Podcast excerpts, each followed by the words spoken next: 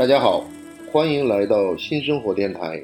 这是一档由荔枝播客独家制作播出的播客节目，每周更新两次，欢迎大家多订阅。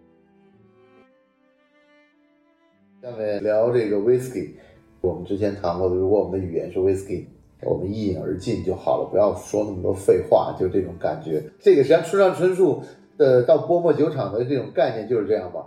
呃，我想聊的就是说，你那天讲现在。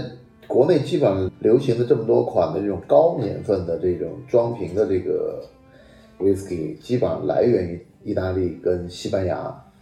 啊，应该这么说，就说全世界呢有几大装瓶商，就是比较大的，像 Golden m a f 啊，卡登汉啊，像那个圣伯利啊，这种都是规模很大的，产量产出很多。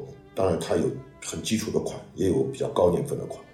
那么还有呢，另外一套。Costco 也是这个装瓶厂吧？Costco 不是个装瓶厂，Costco 是定制而已。他他去到厂里可以贴牌而已。对，我看他的这个酒一律都是他自己的 logo，但卖的还特别好。这个过去很多经销商可以做这件事情。对，但这个你只有经销商没做得了啊，你做得了，只是只要你的量够大。不同的厂，比如说原来麦卡伦，我这里有这种。在英国、英格兰比较大的一个零售商，就到麦卡伦去定做过他自己的标的麦卡伦。那这两年麦卡伦生意比较好了，他出名了，可能你现在去做这件事情，他就不让你做了。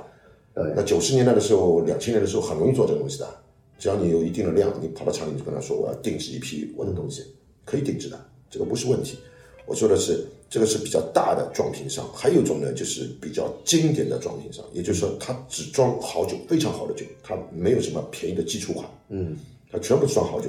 比如说像迎风，意大利的迎风，那萨摩罗尼，当然萨摩罗尼现在也会装基础款，原来都是装非常好的东西。像那个蒙 import 不怎么好翻译，就月亮进口公司，应该这么说。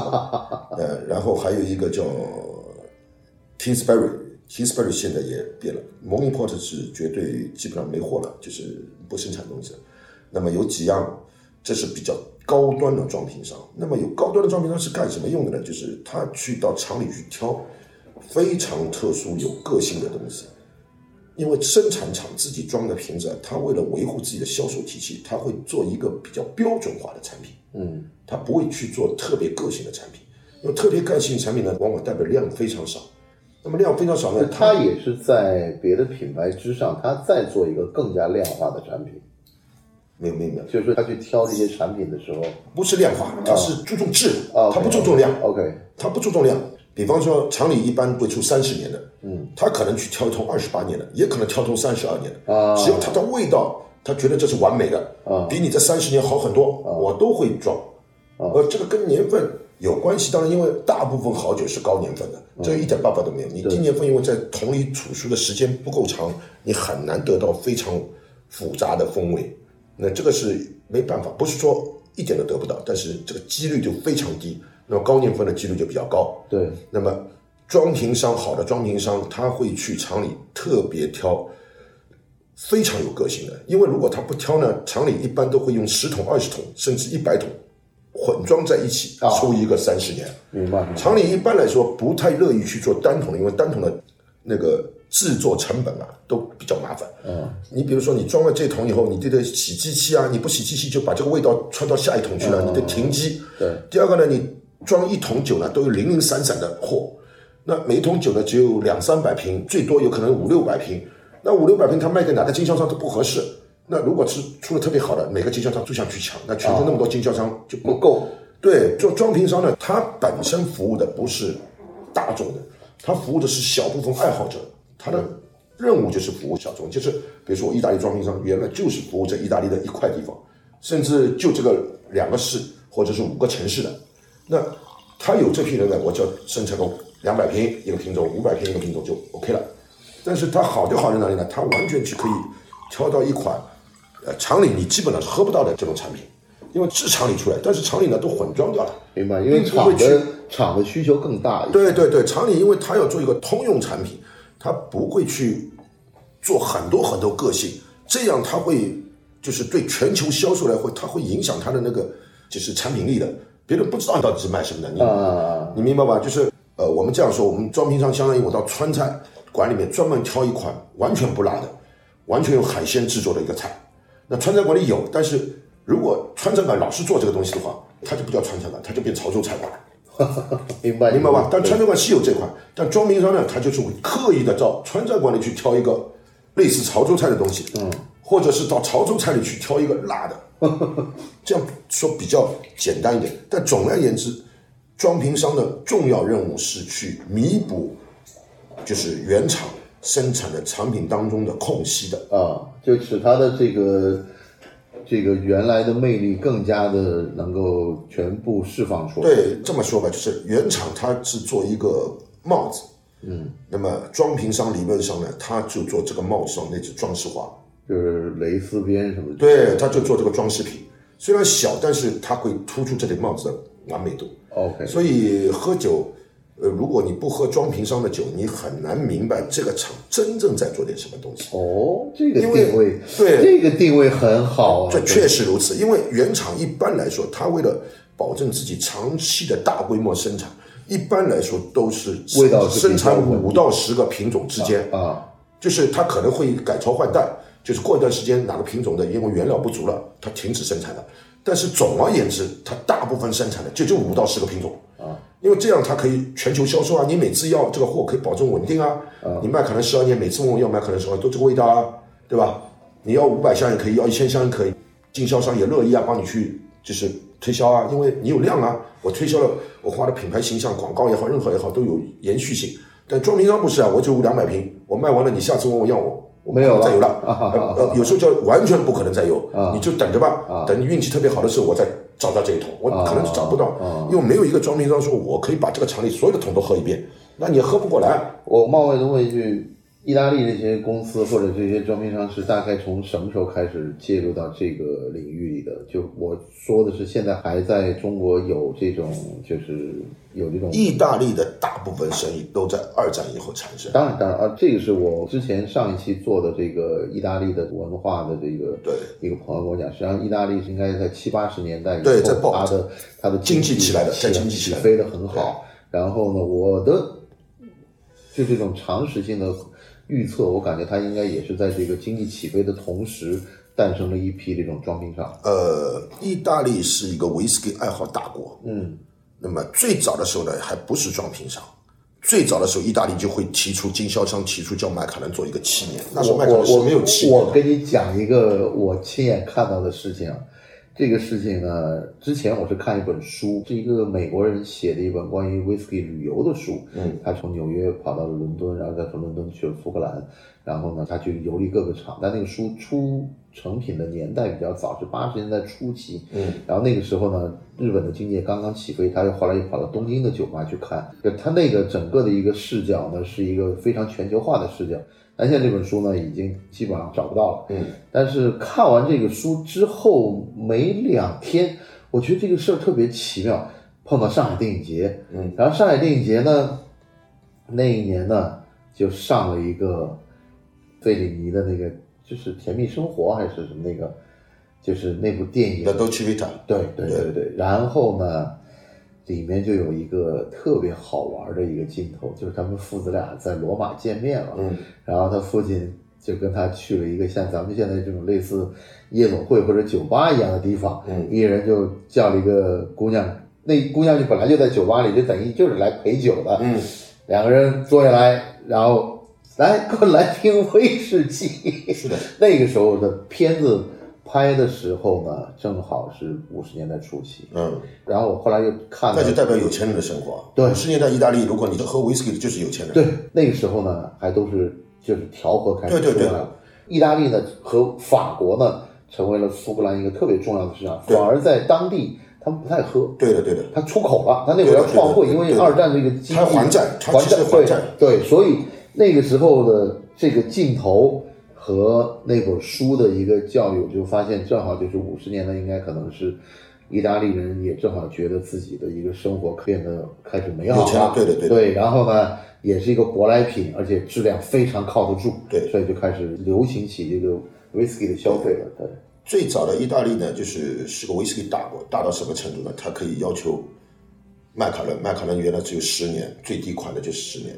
那么十年他们经济可能不那么好嘛，嗯，然后就要求迈卡伦定制七年，迈卡伦原标的就是七年，就是就为意大利市场服务。七年的迈凯伦，对，七年的迈卡伦就是质量不怎么好的啊，你可以去但现在也找不到呃，找得到，现在这种还找得到，还有，也不是那么贵，但是我个人理解是质量不太好的，但是他没办法，嗯，他因为这个大市场决定了，就是收入决定了嘛，嗯，所以全部卖十年，他觉得就是卖的销量不够多，十二年这个概念，我我说现在是十二年我觉得十二年这个概念是因为是我感觉是芝华士进了中国，为了符合中国人的啊，不不不不，这个历史很简单。啊，原来最早的威士忌三年、五年、七都年有都有。八年对。九年、十年都有，对。这个经济走的，你可以完全看出，但是因为什么年代因为中国有一个十二生肖的概念，所以说大家会认为这个十二年的会比一般的这个因为中国那个喝威士忌比较晚了，所以对那个时代的时候已经是全球以十二年作为基准线去卖了，包括黑方的十二年啊，芝华士的十二年啊，什么麦卡伦十二年啊，大部分都十二年。对当然有的经典的厂呢是生产十年的，像那个阿贝啊生产十年，拉夫格生产十年对。但是因为我们比较晚，我们最爱喝的拉夫格不就是十年？对，但是现在我们回头说两千年左右或者两千年，哪怕八十年的左右，其实在欧洲已经经济已经到顶峰状态了，非常顶峰。所以那时候他们其实跟我们一模一样，房子乱涨价，啊 就是通货膨胀啊，然后就是名牌啊，每个人都穿名牌。那现在又回归了，很多人就不要名牌了，因为他们都都过来过了已经经历过这个东西了。对对对但是我们因为是从横出一杠子嘛，我对改革开放是横出的。等我们有钱的时候，就发觉人家拿过来都十二年，但原来不是，原来我经历过这种老的酒，就是一上来没有年份的，呃，就完全没有年份啊，然后就开始标三年、五年、八年，啊呃，那么我就说个麦卡伦的东西，麦卡伦在当时就是在国际市场呢只有十年，就最低是十年。那么为什么呢？那么意大利人会觉得我们是麦卡伦大国，我们就要便宜一点的货。那么便宜的货怎么办？他就提出来我要做一个七年，那么就不好做。啊，那时候装瓶商不是那么多，为什么装瓶商不是那么多呢？那时候装瓶商大部分是为就是为自己的小部分客人定制的一个产品，相当于这个概念，而不是说要去大规模推广的。因为认知也需要过程，也就是说，七八十年代的时候，欧洲人也是刚刚开始有钱，大战争当中恢复快的是有钱，所以很多人去喝威士忌的，但是喝的还是普通的产品，一直要到差不多八九十年代的时候，开始大量的有价值的就是装瓶商才真正出来。那这些装瓶商现在是不是在中国都有相关的生意来往？啊，所以我就说这个东西，像那个萨莫罗尼的创始人已经去世了，是吧？然后呢，去世以后现在就变成职业经理人了。他做的行为已经开始商业化了，啊，他不能够守住原来那个老板的那个想法。对，原来老板认为我要做最好的东西，啊，我要卖给最最懂行的人，明白我的意思吧？他可能生意没那么大，但是我就是做这个工作的，我就做最最顶尖的，也就是我说的这个，我这只帽子上那颗珍珠就这个一颗，可能别人只做蕾丝边，但是我还只做这一颗，就这个一颗珍珠。他的要求就是，所以萨摩罗尼当初出过八瓶、十瓶酒王啊，我们就说，嗯，这个酒王是远远超过原厂出的东西，这个是公认的、世界公认的东西啊，就是八瓶酒王，你只要弄到一瓶就不得了。当然现在假的满天飞啊，就是说，因为你酒王嘛，就是假的满天飞了。当然别人有的收藏家要去特别买这个东西，我们就大量假的出来了。那当初的时候，他就是刻意的去找最好的，包括银工，银工也是这样的，他跑到厂里都是直接说，把你厂里最好的三桶酒给我推出来，我要尝一尝，啊，都这样调酒的。但他是因为也是业界的名声给他做背书，所以他能拿到最好的酒。啊。不是，最早的时候并不是这样的。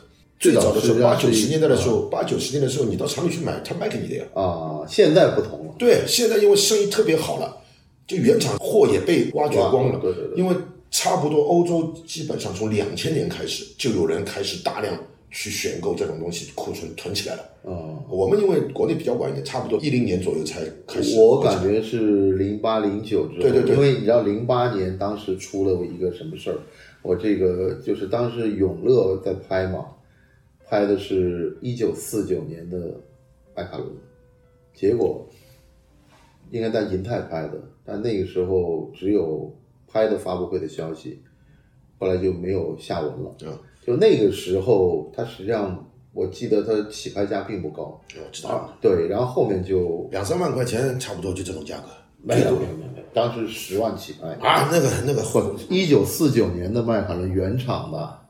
呃，你想什么呢？当时正好是二零零九年六十周年大庆，我知道那个是零二年的珍稀版啊，你说的白标的？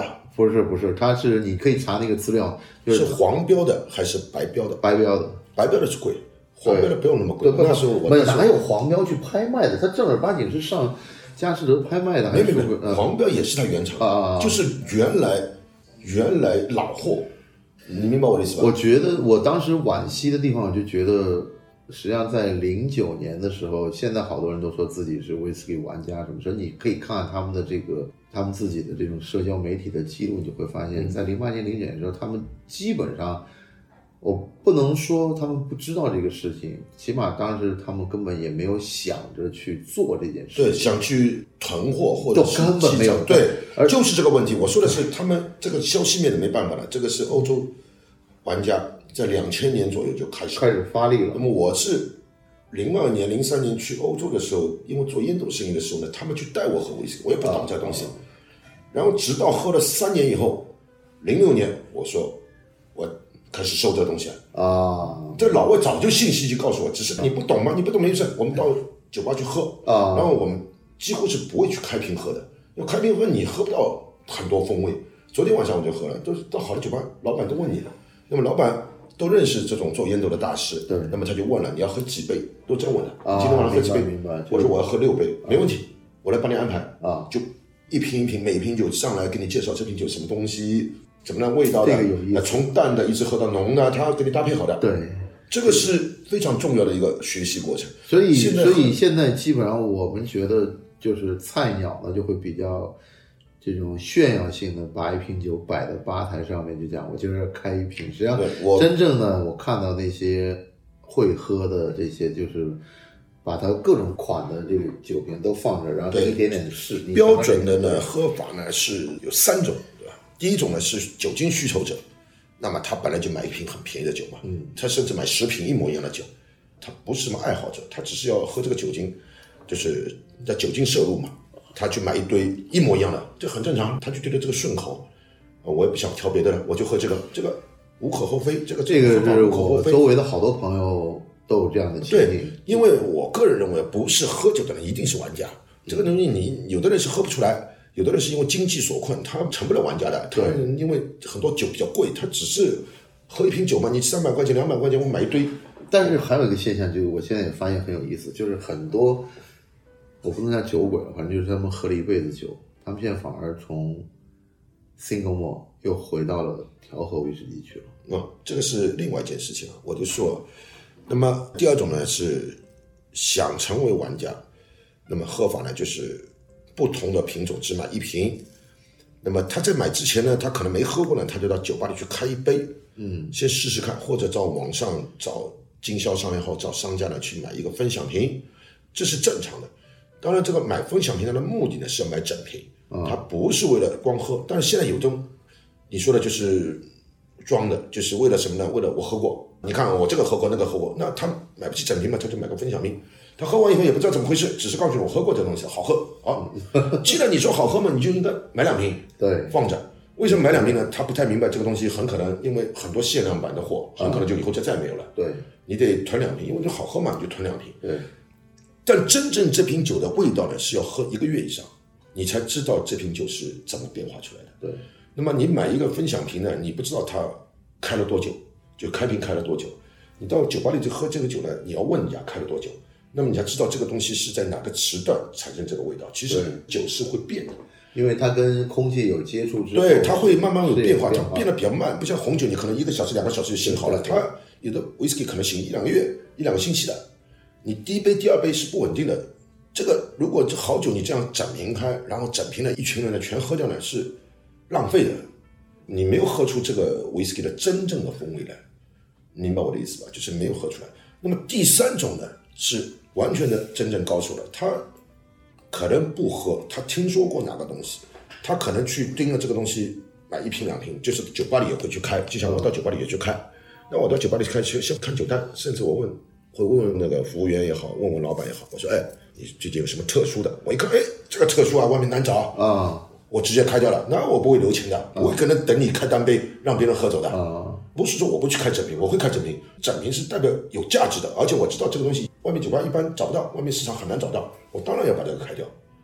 啊，是三种层次的人去做事情，而我不会开酒。当然，人朋友多了，一瓶酒最后喝完了，不是说不对。但是如果我一个人或者两三个人去，我会留着这瓶酒，下次再来喝两次，明白。再喝两次，而不是说整个就把它喝完，因为整个喝完你是喝不到这个魅力所在。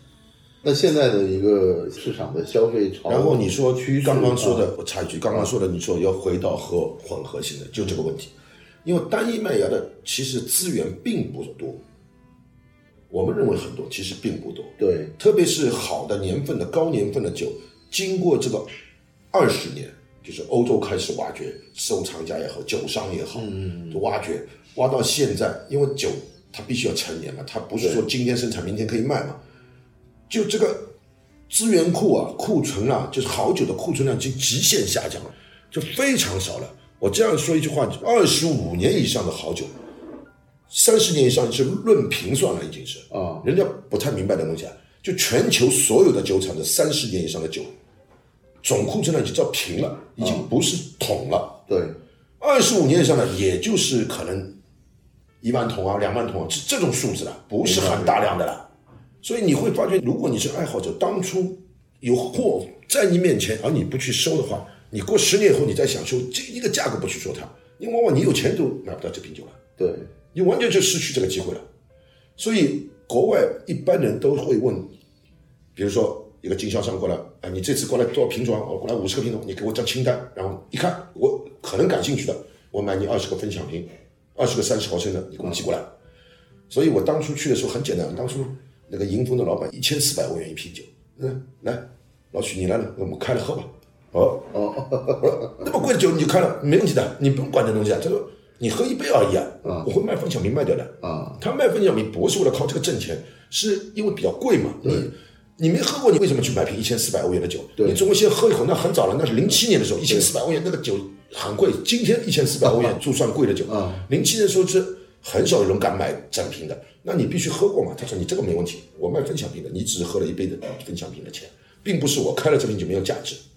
所以一定是分享瓶为先，然后再去买整瓶的。当然便宜，你当然直接买个整瓶喝。如果你觉得好喝呢，多买一点，因为很多货，你可能觉得一上来是满世界都是，哪个经销商都有这个货，过半年以后可能一瓶都没有了，你找不着了，而且开始涨价了，那么你就失去这个机会。这个东西，单一麦芽这东西相当于什么？相当于天上翡翠 A 货，应该这么说。特别是像单桶啊，就是这个你你的确很难，就是对你你你很难，而且他们满绿的玻璃种，对对，他他们一个最大的问题就是说，在于他在十几年前、二十几年前，他觉得未来三十年有一波浪潮，这是不可能的，他是不可能知道他对，不知道。就就好比你现在你说你预定一个两千年的时候，欧洲基本上厂都根本不知道，就是以后会涨价，没这个概念的，没有一点概念都没有呢。所以所以所以威士忌的预那时候两千年左右出的那个麦可能三十年，欧洲就四百欧元一瓶大蓝标，四百欧元，对。已经是没人买的东西了。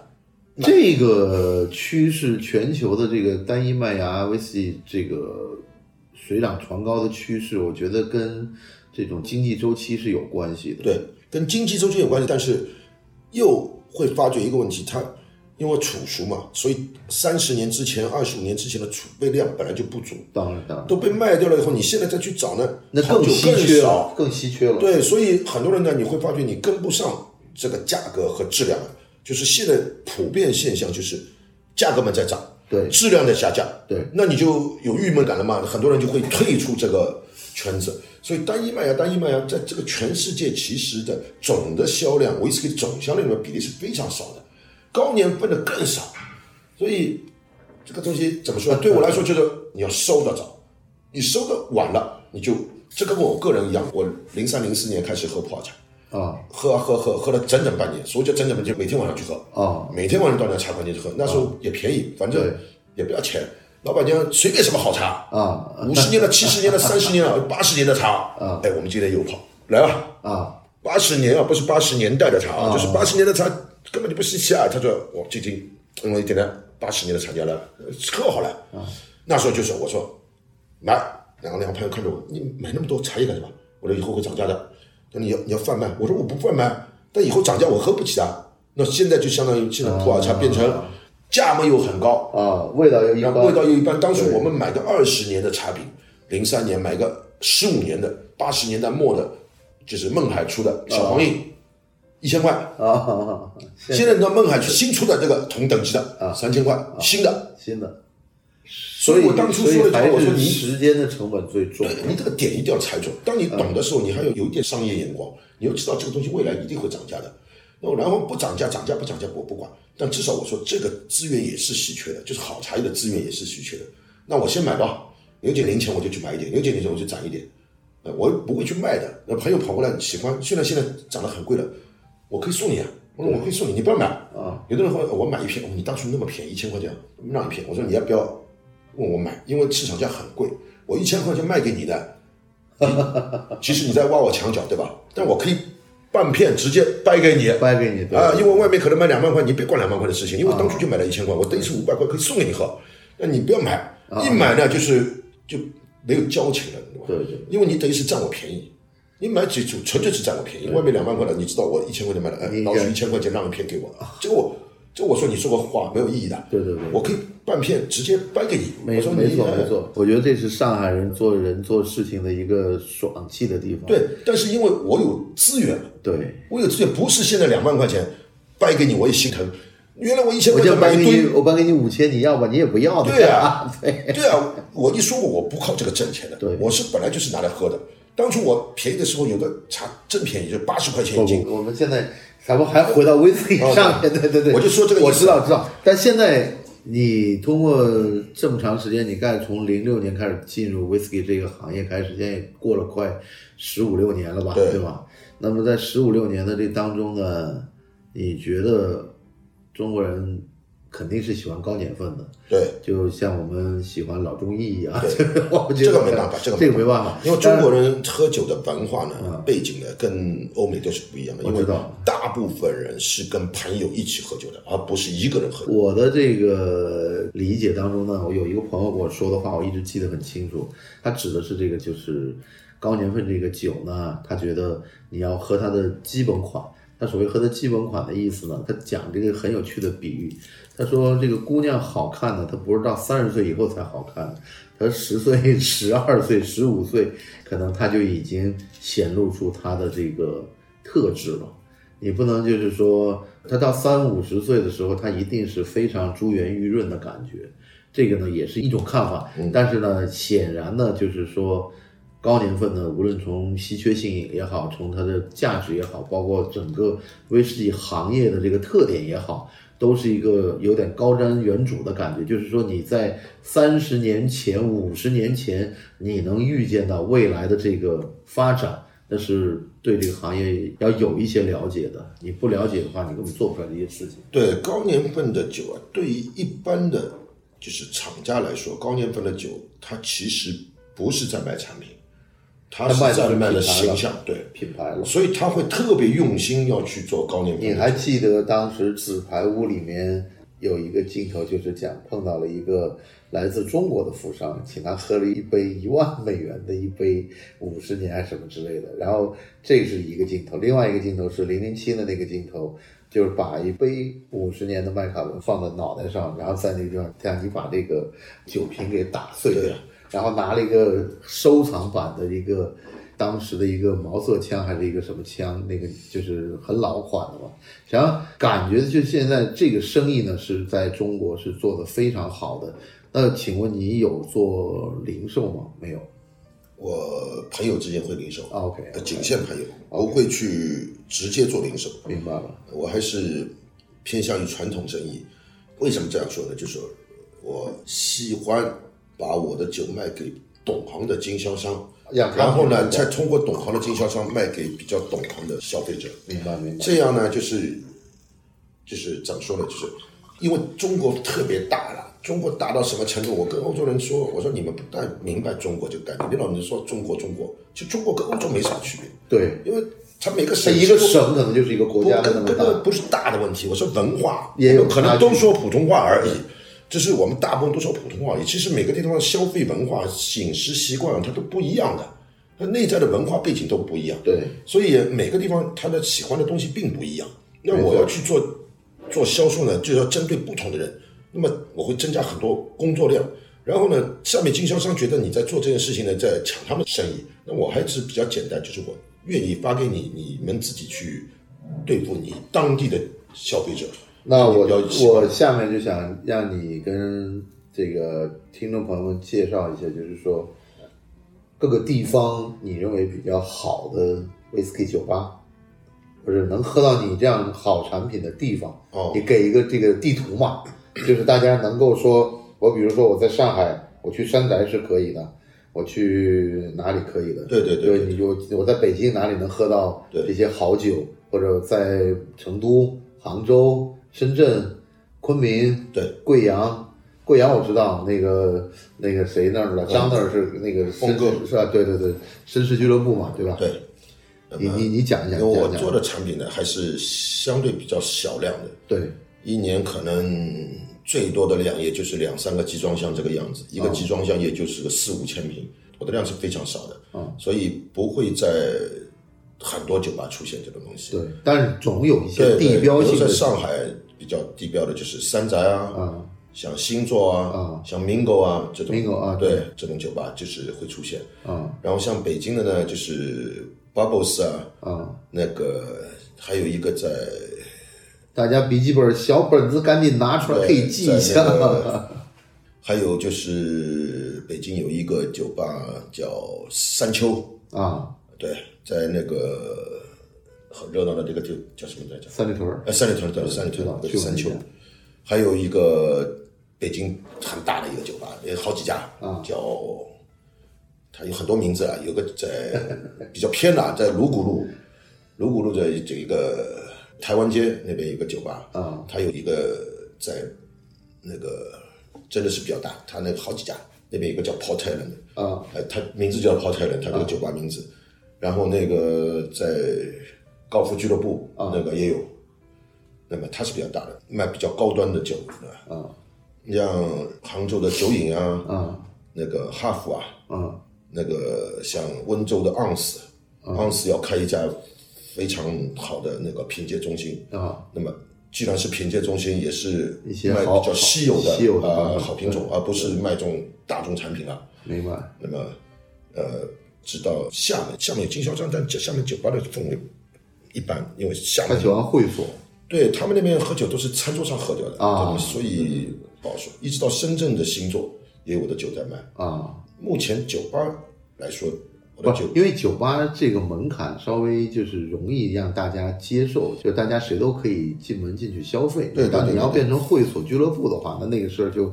你得可能真是老马识途了。对但是我觉得，就是像听我们节目的这些年轻人呢，他们终究会有一天呢，步入这样的一个 whisky 的殿堂，去体现这种人类瑰宝文化的一部分。就是他知道，就是说这些时间的沉淀，而造成了他们味觉上的新的一个感悟。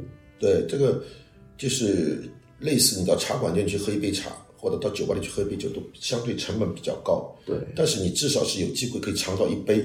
对然后你如果这个一杯好了，你可以到经销商哪个经销商附近的经销商上去买一堆，对。或者买一瓶，这个是有经济实力的考量，跟你那个判断力的考量啊。但首先你得上道，对你，你得明白，你得明白什么是好东西。对，因为像去年进了一瓶酒，我开始没注意，然后突然之间人家跟我说你 MMA 金奖，然后突然一个星期以后，我这个一百二十瓶我就一瓶都没有了，我只剩个空瓶子了。就我就这一次我就喝过一瓶，因为这瓶是给下面经销商或者酒吧尝味道的，啊。然后突然之间只有个空瓶子放在那边了，也就是一百一十九瓶，突然之间就没有了。啊，秒杀了就。对，就被经销商也好，私人也好，私人有的人就一箱两箱就买，因为就是威士忌看上去非常多，但是真正好的威士忌就那么一点点，对。那量不多的，有可能就在你眼前一晃而过，而你没有抓住这个机会，你可能就买两瓶，回家喝了以后好喝，再回来买的时候，呃，没有了，实际上这个时候呢，我又想到了当年 Davidoff 的创始人说过的一句话。当然，他是指雪茄，他讲的是抽少一点，抽好一点。对，实际上，我觉得烟斗和 whisky 也都是这样。威士忌我也是当然，那么第一种人，我刚才说第一种人，他是酒精摄入需要酒精摄入的，我不去说他以外，呃我虽然也自己卖酒，我希望是你可以慢慢喝，喝少一点，喝好的，因为这是就享受生活的比较高的境界的对东西，，而不是我个人认为。那种暴饮暴食的。暴饮暴食，我说酒精需求量，你可以喝比较便宜的白酒也好，对对对喝金酒也好，都对对对对沃德嘎都可以啊。这个因为每个人需求并不是一样的，但是作为精致生活的需求的话，我当然需要有好的。可能我每天只喝这一杯，对我今天忙了一杯都没喝，这个没问题的。对，所以一瓶酒，整整的我的建议是，好的酒喝一个月以上，把它喝完，非常感谢这个您的今天的访谈，谢谢。